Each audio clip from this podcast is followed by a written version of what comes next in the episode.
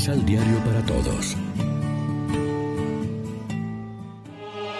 Proclamación del Santo Evangelio de nuestro Señor Jesucristo, según San Marcos.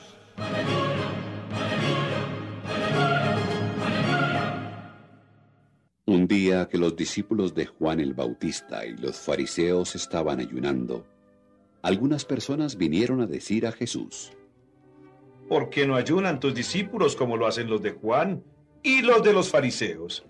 Jesús les contestó, ¿Pueden ayunar los amigos del novio mientras el novio está con ellos? ¿Cierto que no? No deben ayunar mientras está con ellos. Pero llegará el momento en que el novio les será arrebatado, entonces ayunarán.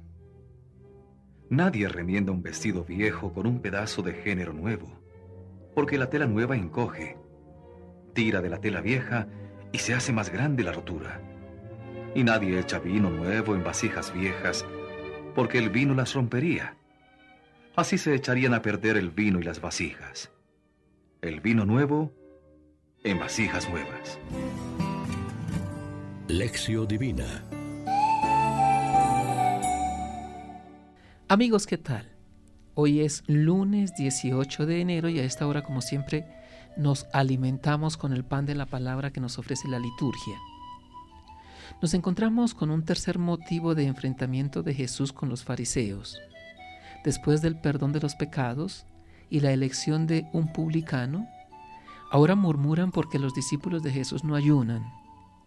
Los argumentos suelen ser más bien flojos, pero muestran la oposición creciente de sus enemigos. Los judíos ayunaban dos veces por semana, los lunes y los jueves, dando a esta práctica un tono de espera mesiánica. También el ayuno del Bautista y sus discípulos apuntaba a la preparación de la venida del Mesías. Ahora que ha llegado ya, Jesús les dice que no tiene sentido dar tanta importancia al ayuno. El ayuno sigue teniendo sentido en nuestra vida de seguidores de Cristo. Tanto humana como cristianamente, nos hace bien a todos saber renunciar a algo y darlo a los demás. Saber controlar nuestras apetencias y defendernos con libertad interior de las continuas urgencias del mundo al consumo de bienes que no suelen ser precisamente necesarios. Por ascética, por penitencia, por terapia purificadora. Y porque estamos en el tiempo en que la iglesia no ve a su esposo, estamos en el tiempo de su ausencia visible en la espera de su manifestación final. Ahora bien, este ayuno no es un absoluto en nuestra fe. Lo primario es la fiesta, la alegría, la gracia y la comunión. Lo prioritario es la Pascua, aunque también tengan sentido el miércoles de ceniza y el viernes santo como preparación e inauguración de la Pascua. También el amor supone muchas veces renuncia y ayuno. Pero este ayuno no debe disminuir el tono festivo de alegría, de celebración nupcial de los cristianos con Cristo el novio. Reflexionemos.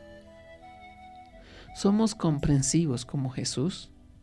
¿Aceptamos a los demás tal como son, también con sus defectos, para ayudarnos o para ayudarlos en su camino?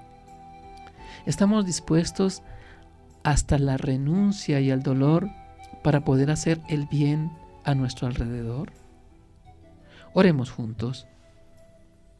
Gracias Señor, porque a través de tu sacrificio en la cruz, expresión de tu sacerdocio eterno, la humanidad ha sido renovada y es posible la esperanza. Amén. María, Reina de los Apóstoles, ruega por nosotros.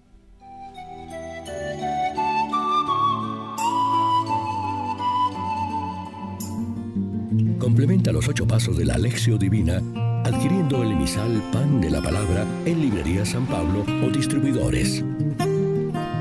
Más información www.sanpablo.co. Pan de la Palabra. Vive la reflexión.